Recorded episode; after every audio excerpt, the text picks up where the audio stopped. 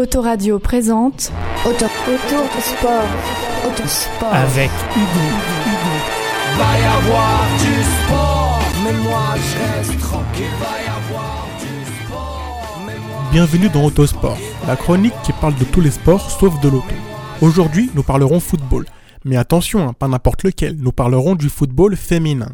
En effet, n'en déplaise à certains, le football se conjugue aussi au féminin.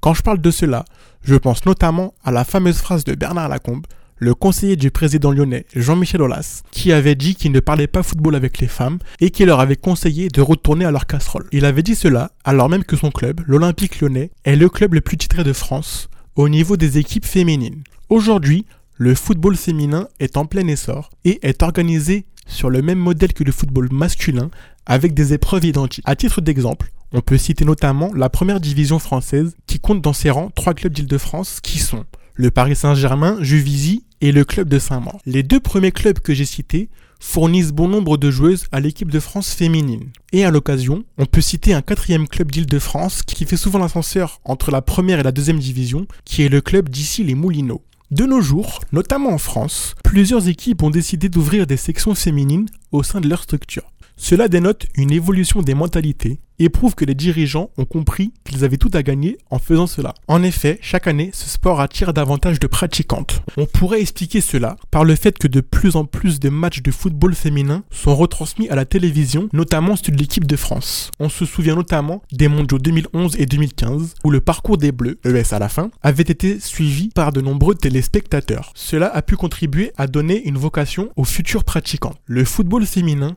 surfe donc sur la vague de ces bons résultats. De plus, il y a aussi des grands noms du football féminin que les gens connaissent progressivement au même titre que les plus grandes stars du ballon rond masculin. On peut penser notamment à la brésilienne Marta qui, à de nombreuses reprises, a été élue meilleure joueuse du monde. On peut aussi citer la lyonnaise et joueuse de l'équipe de France, Louisa Nessib. Cependant, ce sport n'est pas développé de la même façon dans tous les pays. Il ne jouit pas de la même notoriété mondiale que le football masculin.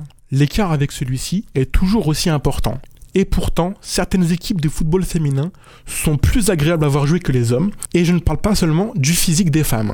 Bon, c'est vrai que voir un geste technique réalisé par une femme, notamment le contrôle de la poitrine, ça peut s'avérer parfois beaucoup plus beau à voir que si c'était réalisé par un homme. Non, moi j'évoque aussi la façon de jouer des équipes qui est tout aussi belle, voire plus belle que celle des messieurs. Pour les plus sceptiques d'entre vous, je vous invite à voir un match de football féminin à la télé. Vous verrez que parfois, cela n'a rien à envier au match de football masculin.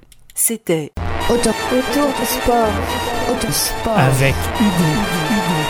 Va y avoir du sport, mais moi je reste tranquille. Autoradio, la radio qu'il te faut.